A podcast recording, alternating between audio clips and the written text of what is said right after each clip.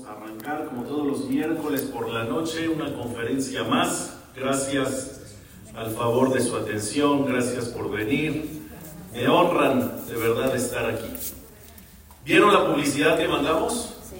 ¿Cómo se llama la conferencia de hoy? Ay Shema. Ay Shema. Ay Shema, así se llama. Y gran parte de la conferencia se tratará realmente para qué podemos y debemos usar el Shema. Porque hoy en día el Shema se usa para todo. ¿Qué quiere decir para todo? Si algo te sorprende, un Shema. Si algo te asusta, hay Shema. Si te vas a subir al avión, dices el Shema Israel. Si está temblando, dices el Shema Israel. Si cualquier cosa, el método fundamental es que el Shema Israel, ayer me preguntó una persona, me dijo es que me pasó algo muy bonito y tengo muchas gracias, muchas ganas de agradecerle a Shem por eso bonito que me pasó. No sé si hice bien o hice mal, pero dije el Shema para agradecer a Shem. ¿Está bien o no? Entonces el Shema funciona para todo como para pedir, como para proteger, como para asustarte, como para agradecer, como... O sea, el Shema es un comodín para todo. que puedes utilizarlo para cualquier cosa. Les explico. Realmente tú puedes decir el Shema Israel para cualquier cosa, eso es una verdad. ¿Por qué? Porque el Shema Israel son versículos de la Torah. Y si tú lo dices el Shema Israel completo, dices versículos de la Torah, por lo tanto no estás diciendo nada en vano. Sin embargo, habrá que ser más puntuales para que tenga el poder eficaz de lo que el Shema Israel con su energía genera. Es decir, si lo dices para las cosas sobre las cuales está alineado el Shema Israel, va a ser mucho más eficaz que si lo dices para cualquier otra cosa. Entonces, por ejemplo, hablando del caso de esta persona que me dijo, oye, quiero agradecer y dije el Shema, ¿puede o no puede? Sí puede, pero para agradecer no es lo más puntual. Para agradecer no es lo más específico. Para agradecer hay una cosa que se llama tefilato, el rezo de agradecimiento. O para agradecer hay un salmo del rey David número 100 que se llama Mismor toda. O para agradecer, dependiendo la situación que sea, puedes decir una verajá que se llama Agomel, que es una verajá de agradecimiento a Dios. Entonces, para agradecer hay sus cosas específicas, sus rezos específicos. De que puedes decir el Shema, lo puedes, pero no está para eso. ¿Estamos? Entonces, ¿para qué si está el Shema? ¿Qué beneficios te trae? ¿Qué beneficios te da decir el Shema Israel? Y entonces vamos a ver si hay Shema, ¿se vale o no se vale? Ahí les va. Beneficio número uno. El Shema Israel se utiliza particular y puntualmente para cuando las personas están en un momento de situación adversa, difícil, en la cual necesitan una solución inmediata. Si estás en un problema, estás en un reto, en un desafío, en una adversidad, donde en ese momento preciso no puede esperar, no es a largo plazo. En el plazo inmediato necesitas ayuda, necesitas salvación, necesitas protección. Ahí es el lugar en donde debes decir el Shema. Y cuando hablo de decir el Shema, digo básicamente Shema Israel Adonai Elohenu Adonai Echad Baruch Shem como básico. Si quieres decir todo el Shema, hasta Hashem lo queja, hasta Hashem lo queje que mejor. Maravilloso. Si puedes decir el Shema completo, increíble. Pero si no, el mínimo básico para que funcione es que Shema Israel, Hashem Elokeinu Hashem Echad, Baruch Shem ¿Cuál es la prueba en la Torah? Que el Shema está dirigido hacia este tipo de situaciones adversas donde necesitas de una protección o una solución inmediata en ese momento. Escuchen con atención. El rey David que era un hombre de complexión física no muy alta, no muy fornido. Su complexión física de David Amelech era angostito, chaparrito, como así, como no estaba así imponente, llamémoslo. De hecho, el profeta Shemuel fue ordenado por Dios para que vaya a ungir al siguiente rey de Israel. Y Dios no le dijo quién sería. Dios le dijo, hijo de quién tenía que ser. Tú ve a casa de Ishai y unge a uno de sus hijos como rey de Israel.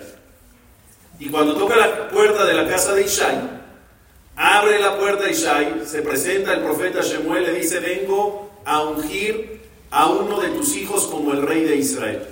Pues el padre muy orgulloso que dice, bienvenido seas, vas a ungir a uno de mis hijos, ¿a quién vas a ungir? No sé, Dios no me dijo, ahorita voy a ver. Y entra Shemuel el profeta y ve a los hijos de Ishai. Y cuando ve al más grande de todos en edad, al primogénito llamado Eliab, lo ve imponente, con una cabellera de Mufasa. Una cabellera que te puedo explicar maravillosa, no como la mía que ya se me está cayendo. Pero guapo, grande, fuerte, imponente. Dice Shemuel al verlo, este es, este tiene pinta de rey. Y cuando se acerca a ungir a Elías, sale una voz del cielo y le dice Dios a Shemuel, te estás equivocando, no es este. Pues le echa un vistazo a los que quedan y va con el segundo y le dice Dios, ¿y hasta cuál le atinó? Hasta el último. El último que se le ocurrió fue David, porque su complexión física era qué? Su complexión física era chiquito, menudito, medio insignificante. Y Akadosh Baruj dijo, él, él es el que tienes que ungir como rey de Israel. ¿Por qué les digo esto? Porque este hombre David Amelech podía físicamente dejar mucho que desear. Sin embargo, tenía una fuerza interior impresionante. Era un guerrero maravilloso, súper valiente mucho más valiente que sus hermanos. Y esa es una de las virtudes que Dios vio en él para ser rey de todo un pueblo. ¿En dónde demostró su valentía, su fe y su fuerza interior? Cuando había una guerra, cuando el rey de Israel era el rey Shaul, había una guerra entre el pueblo de Israel y los filisteos, en hebreo los pelishtim. Y todo el tiempo estaban en guerra, todo el tiempo se agarraban. Hasta que los reyes, en un encuentro diplomático, hablaron el rey de los Pelistín con el rey de Israel, el rey Saúl. A ver, ¿cómo hacemos para ya no estar matándonos? Para ya no estar en guerra todo el tiempo. Ya vamos a arreglar las cosas de otro modo. ¿Y qué se les ocurrió? En vez de todo un ejército contra todo un ejército, para que no mueran personas inocentes, se les ocurrió uno a uno. Vamos un mano a mano. Escoge al mejor de tu ejército contra el mejor de mi ejército que se enfrenten en un mano a mano. Y el que salga victorioso subyuga al otro país. ¿Está buena la idea? Pues parece ser buena la idea. Los filisteos tenían un as bajo la manga. ¿Quién era su as bajo la manga? Goliat. ¿Habían escuchado de Goliat? Gigante, poderoso, enorme. Cuando el pueblo de Israel y el ejército de Israel ve que enfrente pusieron a Goliat, el rey Saúl llega al ejército y les dice, ¿quién va a ser el valiente que se enfrente a Goliat? Y el silencio reinó en ese lugar. Nadie levantó la mano. Porque levantar la mano para enfrentarse a Goliat significaba un suicidio. Era un suicidio, no había manera de ganarle. Y entonces los soldados dijeron, valientes somos, pero tontos no. O sea, no hay manera de ganar, ¿no va a matar ahí? Seguro que no. Y entonces el rey Saúl estaba en una encrucijada, ya había aceptado el trato de un mano a mano y no tenía quien para mandar al frente. De todos los que estaban ahí, David, que todavía no era rey, que era parte del ejército de Israel, pero no era soldado. ¿Qué hacía en el ejército David? Como no tenía el físico para ser soldado, él limpiaba las armas, le traía los sándwiches a los soldados, ¿no? Le decía, ay, vamos a tomar una selfie así, ¿no? David era el que acompañaba, el que ayudaba. Oye, tienes frío, te doy una chamarra, tienes calor, te abro la ventana. Cuando David ve que nadie se está enfrentando y que nadie es valiente para levantar la mano, le dice, Señor Rey, ¿qué cree? Yo me enfrento a Goliat. No, bueno, la carcajada de todo el mundo, imagínate tú esto. ¿Cómo tú? Si nadie de los que son soldados entrenados, fuertes, con un físico grande se quiere enfrentar porque es un suicidio. ¿Cómo tú te vas a enfrentar? El rey Saúl vio que no había de otra, no tenía alternativa y mandó a quién? Mandó a David. Jacito le puso la, la armadura, David se va de lado cuando le pone la armadura. Y enfrente ve a Goliat, un monstruo con una armadura enorme enfrente de él, encima de él. Y David dice, bueno, estratégicamente vamos a ver cómo le ganamos a Goliat. Y vio que Goliat tenía unas rejillas en los ojos para ver por la armadura. Y dijo, ahí está el punto clave. Si yo logro con una lanza, con una resortera, lanzar una piedra y que caiga justo adentro de las rejillas, que le conecte específicamente aquí, que le corte un fusible, que lo desmaye. Me acerco, lo clavo con la estaca, le gané y lo maté. ¿Ciencia ficción? ¿Cuánta oportunidad tiene David bajo esta estrategia de salir victorioso? ¿Una en un millón? ¿O menos? ¿Cuánta probabilidad? Es casi imposible. Y entonces el rey David dice, es lo único que tengo. Hay un río pasando atrás de él, toma cinco piedras del río y dice, una de cinco tiene que pegar. Puedo fallar cuatro, una tiene que pegar. Y en el momento que está a punto de lanzar la primera, sale una voz del cielo y le dice, Dios, ¿en quién confías? ¿En ti o en mí? Le dice el rey David a Dios, obvio en ti, si no, no estaría aquí, si estaría yo confiando en mí, no hay manera. Si estoy aquí es porque esa fuerza interior, esa valentía está basada en quién? Está basada en tu fe, en fe, en fe por ti, es en ti confío. Le dice, le dice Dios, si de verdad confías en mí, demuéstramelo. Yo no necesito cinco. ¿Dios necesita cinco chances? Dios con uno, ¿de verdad crees en mí? Demuéstramelo. Y está escrito que el rey David, si ya estaba difícil la hazaña con cinco piedras, se voltea al río y echa las piedras que tenía en la mano. Pero en ese momento, dicen los comentaristas, que al echar la piedra David recitó el Shema Israel. David en ese momento que dejaba las piedras en el río le dijo, Shema Israel, Adonai Eloheinu, Adonai Echad. Baruch Shem Kevod ¿Dijo el Beaftá o no? ¿Dijo el Beaftá? ¿El de allá, el Bayomer? ¿Sí o no? La verdad, no sé. ¿Qué voy a saber yo? Si dijo el Beaftá, el Bayomer, el de allá. Yo voy a saber. No estaba ahí, no dice, yo qué sé, pero dice que dijo el Shema.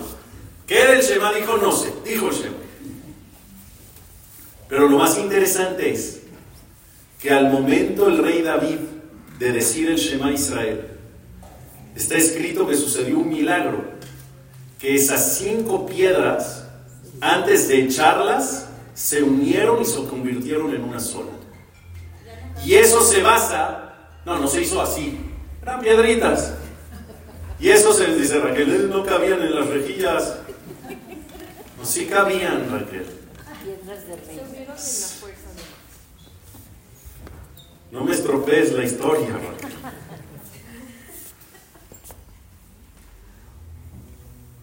En ese momento que dijo el Shema Israel, las cinco piedras se convirtieron en una sola pequeña. Shema Israel, Hashem, Eloqueno, Hashem ¿Cinco piedras? Ejad. Las cinco piedras que tenía en la mano se hicieron Ejad, se hicieron una. ¿Cuál fue el desenlace de la historia? Que lanzó esa piedra, que entró por las rejillas, que le tocó exacto, que le quebró un fusible, le desconectó algo, que lo desmayó, que se acercó y que lo mató tal cual lo había planeado. David Amélez se encontraba en una situación adversa. David Amélez se encontraba en una situación difícil. Necesitaba un milagro, necesitaba una solución, necesitaba protección. ¿Cuándo necesitaba la solución y la protección? Inmediata. En ese momento no era un proceso a largo plazo. ¿Cuál fue el arma espiritual que utilizó David Amelech para recibir o procurar recibir ese milagro y esa solución inmediata? ¿Cuál fue? El Shema Israel Hashem lo que no se deja. Entonces, si vamos a utilizar el Shema, utilicémoslo bien. ¿Para qué situaciones puedes y debes decir el Shema Israel? Estás en una situación difícil, quieres una protección, tienes una necesidad inmediata, di el Shema. Por ejemplo, conozco a personas que se suben al avión, que como que les da miedito, les da miedito el avión. Y al momento de subirse al avión dicen el Shema. ¿Alguien se identifica con lo que estoy diciendo? ¿Dices el Shema cuando te subes al avión? ¿Sí o no? Tres veces. ¿Tres veces? En un vuelo de aquí a Acapulco, media hora. O sea, lo dices y ya bajaste. Me encantó. ¿Dicen el Shema cuando se suben al avión? ¿Y está bien dicho ahí o no? Sí. ¿Es un buen momento o no? Ah, ah, ah. Entonces, yo cuando subo al avión, yo no le tengo miedo, le tengo pavor. No, sé. Yo no le tengo miedo a los aviones, le tengo respeto. Nada más, cada vez que entro al avión, de verdad, tip, cada vez que entro al avión, pie derecho primero. Misericordia, porque la derecha representa misericordia. Pie derecho primero en el avión, y yo le digo a Shemcito, por favor, ¿te gustó Hashemcito en diminutivo? Hashemcito, por favor, en diminutivo, es cuando quieres algo así súper cool, Hashemcito. Hashemcito, por favor, mantén esto en el aire todo momento que se necesite estar en él. O sea, please, manténlo arriba. Así le digo, ya me siento. Y obviamente, el rezo perfecto para el avión se llama Tefilata Derech, no Shema Israel. El rezo para el avión se llama el rezo del viajero, la plegaria del viajero. Ahí sí, que se recita cuando ya despegó. Pregunta Raquel, digo el del viajero y digo el Shema, ¿se puede? Sí, sí, lo hago. Según lo que acabo de decir, ¿cuándo podrías decir el Shema en el avión? No cuando entras. Si Dios no lo quiera, va todo el avión y va todo bien. Y de repente dice el piloto. Se escucha así, ¿no? Sus cinturones. Pónganse sus cinturones. Porque vamos a pasar por una zona de turbulencia. Sí. Y entonces te abrochas el cinturón. Y crees que es una turbulencia pues, de las normales. No. Y de repente, hijo, de esas que se sienten aquí, ya sabes, y después empieza a... Ahí sí, cuando ya te agarra el miedito, a lo mejor no es nada grave, a lo mejor es normal, pero te sientes feo. En ese momento que te sientas vulnerable y que necesitas a Hashem, cuídame, y cuídame ahorita, porque ahorita está la turbulencia, ahí sí, ahí sí es momento para qué? Shema Israel Hashem, lo que no Shem. Ahí sí. Estábamos cuando viajamos a donde, bueno, nos ha, nos ha pasado cuando viajamos a Portugal a Miami a Austria a Viena a Praga y a África. Y a... Ah, ¿verdad que dijeron que mi buen Raham viajero? No, ustedes, cuando yo me voy de viaje, ustedes lo saben. Así que no he ido a África todavía. Pero creo que nos pasó cuando fuimos a Portugal y cuando fuimos a Miami, de que en la fila para abordar, pues nos encontramos con gente de la comunidad, Yehudí, paisanos, así que luego, luego me reconocen. A veces hasta por la voz, porque voy vestido no de jajam. A veces voy en shorts, en pants, en cachucha, de verdad. Voy de civil. Y de repente estoy hablando con Andrea y la que está adelante dice, ay, jajam Raúl, ¿cómo está? Lo reconocí de la voz. ¿Sí o no? Y cuando me ven, ¿sabes cuál es la reacción? Ay, ya, ya viene el jajam, oh, ya, Baruch Hashem, ya, Estamos protegidos. ya, ya. Uf. Uf, en el de Portugal, que era un viaje transatlántico, 12 horas de aquí a España, así. Yo estaba muriéndome de miedo. Pero la señora ya viene el faján, ya. Es más, mi cinturón me pongo.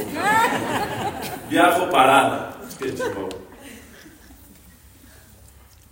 ¿Hay que decir Shema? Sí. No necesariamente se dice tefilata de si Dios no lo quiere, algo se complica, algo te da miedo. Shema Israel. ¿Estamos?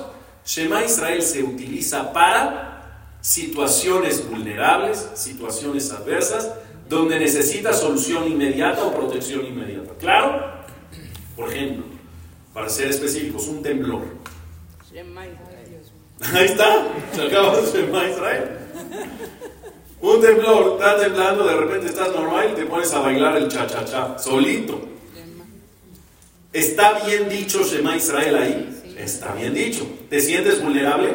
¿Necesitas la mano de Dios en ese momento? Shema Israel. Y así ya no les voy a poner más ejemplos. Ustedes, ustedes, perdón, practiquen lo que les acabo de decir, concienticen la información y a partir de ella apliquen en todos los ejemplos que les pasen en la vida.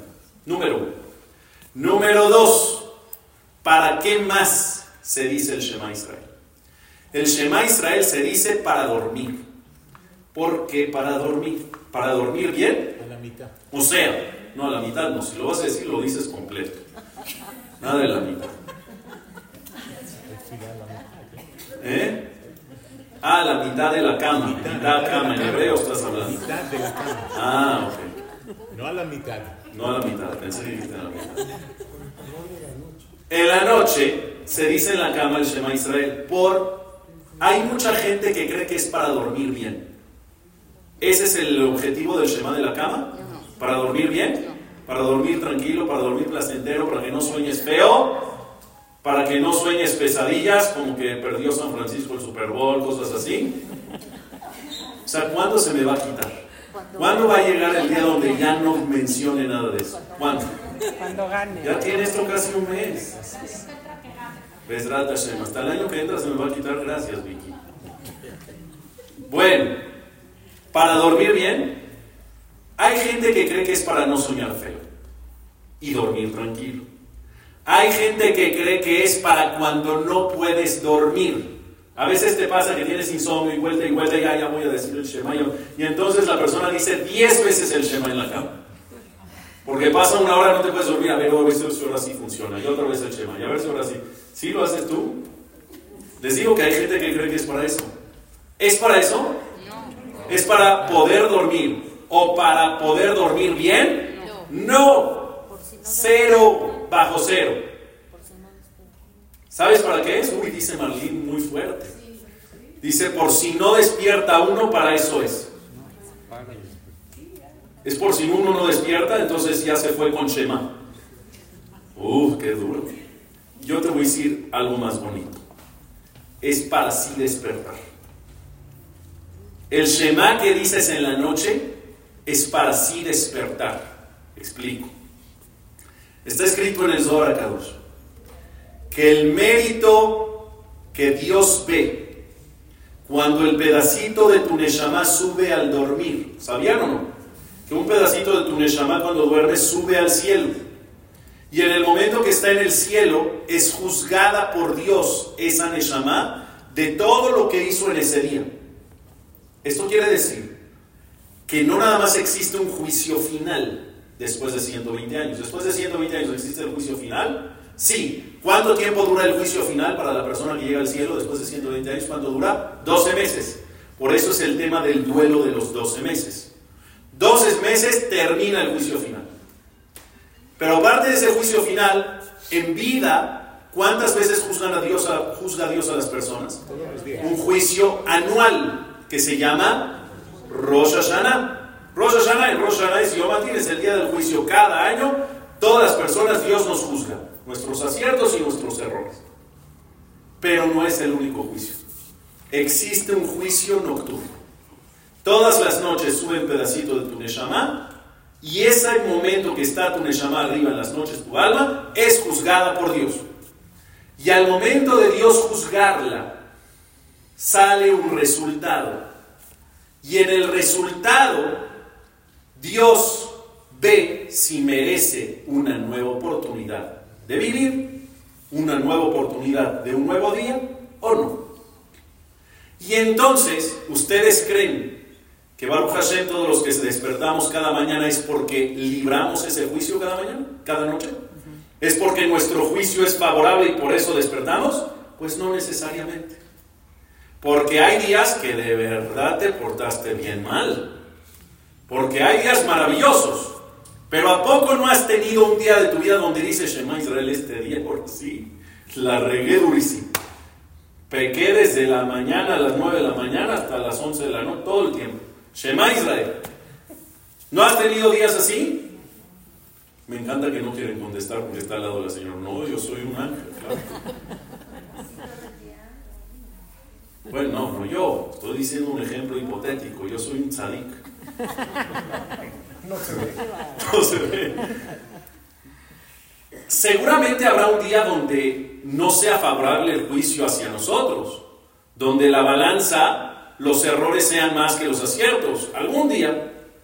¿Por qué despertaste? Porque escucha. Porque Dios dice, hay algo que hace que yo me compadezca de la Neshama y aún sin merecer la bajo.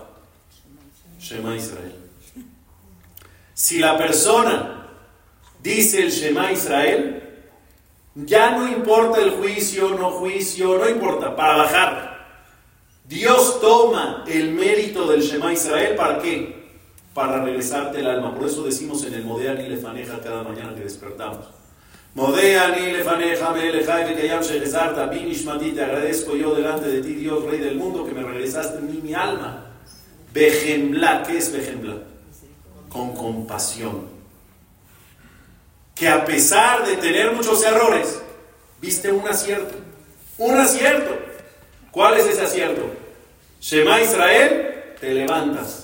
Vas de nuez, una oportunidad nueva para cada día. Entonces, más allá de decirlo por si te vas, es decirlo para que no te vayas. ¿Viste qué bonito? Es decirlo para regresar. Entonces, cada noche, el beneficio de decir el Shema Israel es la garantía que la persona va a despertar con bien. Beneficio número 3. ¿Eh? Hay gente que no dice el Shema en la noche y se despierta. Qué suertudos. Es, tuvo mucha suerte ese día. O salió el juicio favorable, o a lo mejor Dios agarró algún otro mérito, pero el mérito garantizado es. Número 3. ¿Qué otro beneficio tiene decir Shema Israel?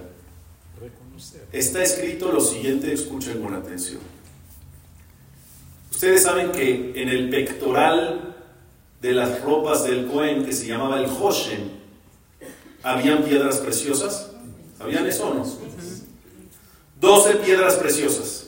Cada una era distinta a la otra. Onix, esmeralda, zafiro, jaspe, diamante, era rubí, todas eran diferentes unas a las otras y por lo tanto, naturalmente tenían colores diferentes. El onix es negro, el zafiro es azul, la esmeralda es verde, el rubí es rojo y así su- sucesivamente. Qué bien saben las señoras los colores de las piedras preciosas. Ok. 12. Cada nombre, cada piedra tenía grabado el nombre de las tribus. ¿Sí? Reubén, Shimón y el, el- el orden de los nombres de las 12 piedras y las 12 tribus es el orden el que está escrito en la Torah. Reubén, Shimón, Leví, Yehudá, es decir, como fueron llegando al mundo. El orden de mayor a menor. Primero Reubén, después Shimón, después Leví, después Yehudá y así sucesivamente, del 1 al 12. Pero lo que poca gente sabe es que aparte de las piedras del Hoshen, había unas piedras también en las ropas del Cohen que se llamaban Avne Efod. Las piedras del Efod. El Efod era como un delantal que iba debajo del pectoral, pero que tenía en los hombros dos piedras preciosas de onix. Las dos eran de onix, color negro. Y cada piedra tenía seis nombres. Seis nombres en el lado derecho, seis nombres en el lado izquierdo. ¿Cuáles eran los nombres? Los nombres de las tribus. Seis tribus acá y seis tribus aquí. 12 nombres. Lo interesante es el orden. Yo hubiese pensado que en el hombro derecho las primeras seis, de mayor a menor, y en el lado izquierdo de las 7 a la 12, ¿correcto? Así como estaban en el pectoral. Pero no, están todas revueltas. Los nombres que aparecen en las piedras preciosas de los hombros, que de ahí se colgaban unas cadenas para colgar el pectoral, ahí los nombres estaban todos invertidos, estaban todos en desorden. ¿Y qué fue lo que se le ocurrió al Cohen poner? Así rifa, al azar. Este va aquí, este va aquí, este va aquí. No. ¿Quién le ordenó ese orden en desorden? Dios. Dios le dijo así los tienes que ordenar todos desordenados. Porque tenía un secreto espectacular. Seis palabras y seis palabras. Pero las seis palabras que componen los seis nombres de las tribus, de este lado, si contabas una a una, tenían 25 letras. 25 letras exactas. Y los seis nombres de este lado, contabas los letras, las letras que componen los seis nombres, 25 letras exactas. Dios hizo ese desorden en los nombres de las piedras para que queden seis palabras con 25, seis palabras con 25. Seis palabras, 25 letras en cada lado. Hagan conmigo la cuenta. Shema, Israel, Hashem, Eloquenu, Hashem, Echad. ¿Son seis palabras? ¿Cuántas letras tienen esas seis palabras? No las vamos a contar ahorita, pero créeme, si quieres acabando, me estás viendo con ojos de que, ah, sí, que está inventando y qué no le va a decir. Acabando, te agarro el Sidur y vas a ver que son 25 letras. Shema Israel, Hashem, Eloquenu, Hashem, Echad son seis palabras con 25 letras.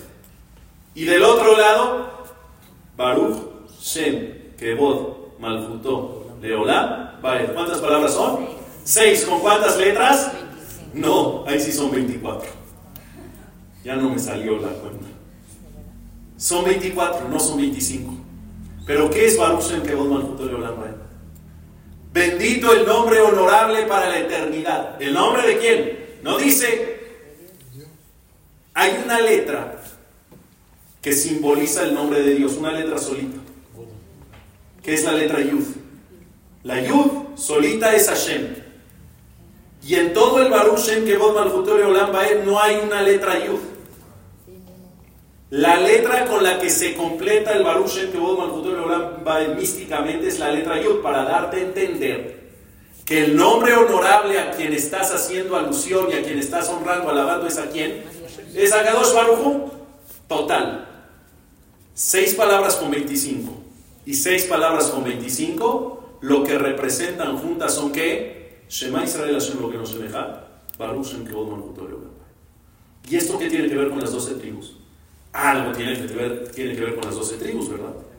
¿Qué tiene que ver con las doce tribus? Que los primeros que dijeron públicamente el Shema Israel hacia alguien fueron los hijos de Jacob, o sea, las doce tribus. Cuando Jacob estaba en su lecho de muerte, estaba a punto de partir, se acercaron sus doce hijos, las doce tribus, y le dijeron, papá, vete tranquilo, vete en paz, vas a tener un lugar sensacional allá arriba. ¿Sabes por qué? Porque nosotros decimos, Shema Israel Hashem Elokeinu Hashem Echad, Baruch Shem ¿Y por qué nosotros decimos Shema Israel Hashem lo que Porque tú nos enseñaste a decirlo. Porque tú nos enseñaste a amarlo. Porque tú nos enseñaste a sentirlo. A tener esta declaración de fe única. Donde no nada más reconoces que existe Dios, sino que reconoces que existe un solo Dios. Que eso es básico en el judaísmo. Mandamiento número uno, Anujía Hashem lo yo soy Dios tu Dios. Mandamiento número dos, no tendrás otros dioses, monoteísmo puro. Lo que quiero decir es que las doce tribus le dijeron a Jacob, te vas a ir a un lugar maravilloso. Gracias a que no solamente dijiste el Shema Israel, sino gracias a que nos inculcaste y nos transmitiste a nosotros el Shema Israel. Y gracias a ese mérito de pasar el eslabón generación tras generación de esta fe intacta en Dios, te puedes ir tranquilo, misión cumplida.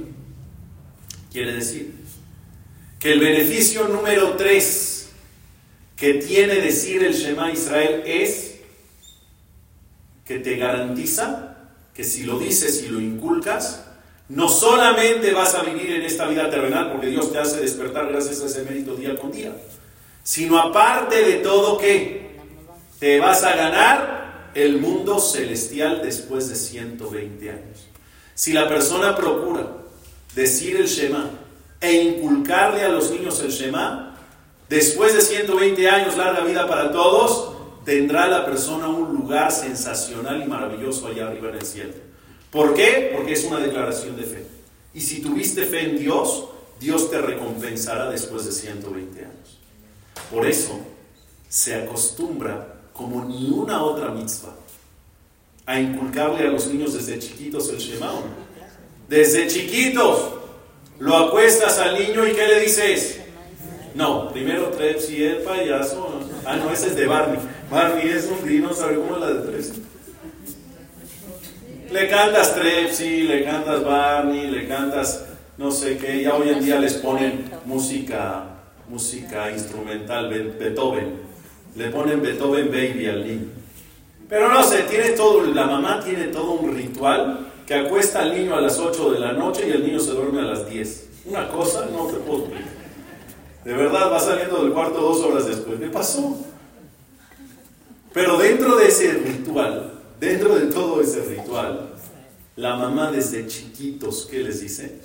Shema Israel Hashem La verdad que escuché algo muy fuerte apenas esta semana sobre un hayal que estuvo el día 7 de octubre, cuando sucedieron los atentados terroristas, y llegó después de toda la masacre. Y habían personas escondidas en los miclatín, ¿cómo se dice miclatín en español? Los refugios. Habían personas que se salvaron, si no la tragedia hubiera sido todavía mucho mayor, que se lograron esconder en refugios y esto. Y cuando llegaron ya los soldados después de que todo pasó, y vieron que había gente adentro, los soldados no sabían si eran terroristas y no sabían si entraron o no, o si eran Yehudim que estaban, que estaban protegiéndose. Y entonces gritaron, dijo este soldado, yo lo escuché de viva voz, está en YouTube, dijo, griten, griten, somos Hayalim. ¿Y sabes qué fue lo primero que gritaron?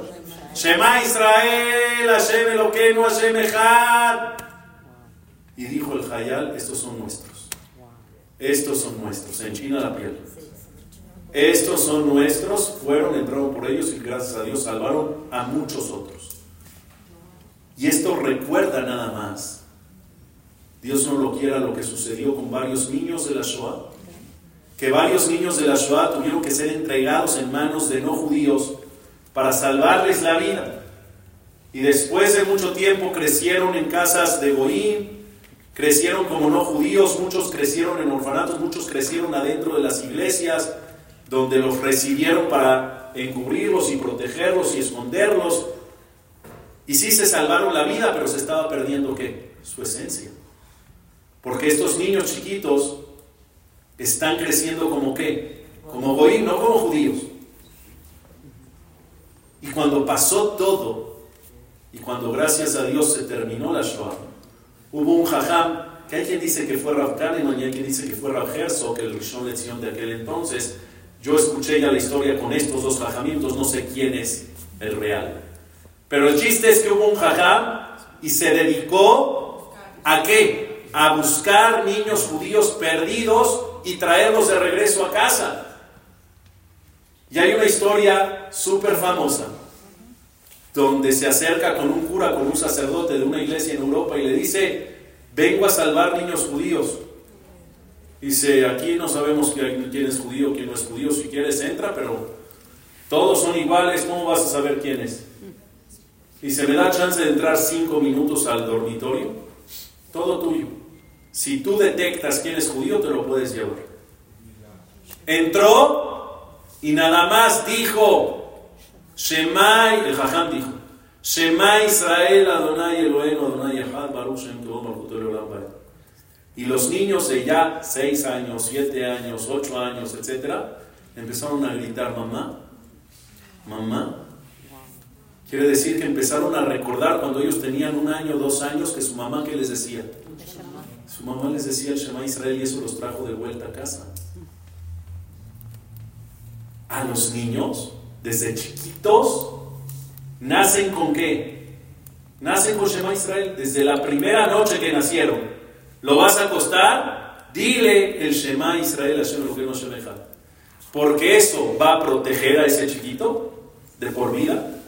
Pero aparte, ese Shema Israel te está dando a ti la garantía de que lo dijiste, lo inculcaste y para cuando te toque partir, ¿cómo te vas a partir? Te vas a partir de este mundo tranquilo y pleno de haber dicho misión cumplida, de dejar ese legado de fe absoluta en Dios y entonces la persona tendrá un lugar maravilloso allá arriba del cielo. Pero última y nos vamos. ¿Qué otro beneficio tendrá decir el Shema Israel? Aparte de buscar soluciones inmediatas en momentos de vulnerabilidad. Aparte de que sea el Zehut para que Dios se compadezca y todas las mañanas te despierte. Aparte de que te garantiza un lugar sensacional en la eternidad. Un último beneficio, escuchen con atención. Díganme algún beneficio de la era postmesiánica. Algún beneficio de la era postmesiánica. ¿Qué tendremos de Berajá? ¿Qué bendiciones tendremos de la era postmesiánica? ¿Qué cosas bonitas van a haber en la era post después del Mashiach? ¿Que ya no van a haber muertes? No estoy seguro de eso, eso es más lo que si va a existir la mortalidad después o no es una gran discusión. ¿Eh? Enfermedades, sí, no va a haber sufrimiento, no va a haber pobreza, no va a haber odio, no va a haber desastres naturales. ¿Eh? ¿Va a haber claridad? Ven, claridad. Tenía, algo tenía que sacar hoy. No me iba a ir en blanco.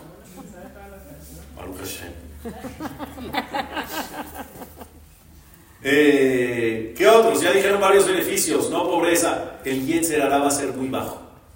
¿Qué quiere decir el Yetzer El instinto de malos deseos no van a ser como hoy.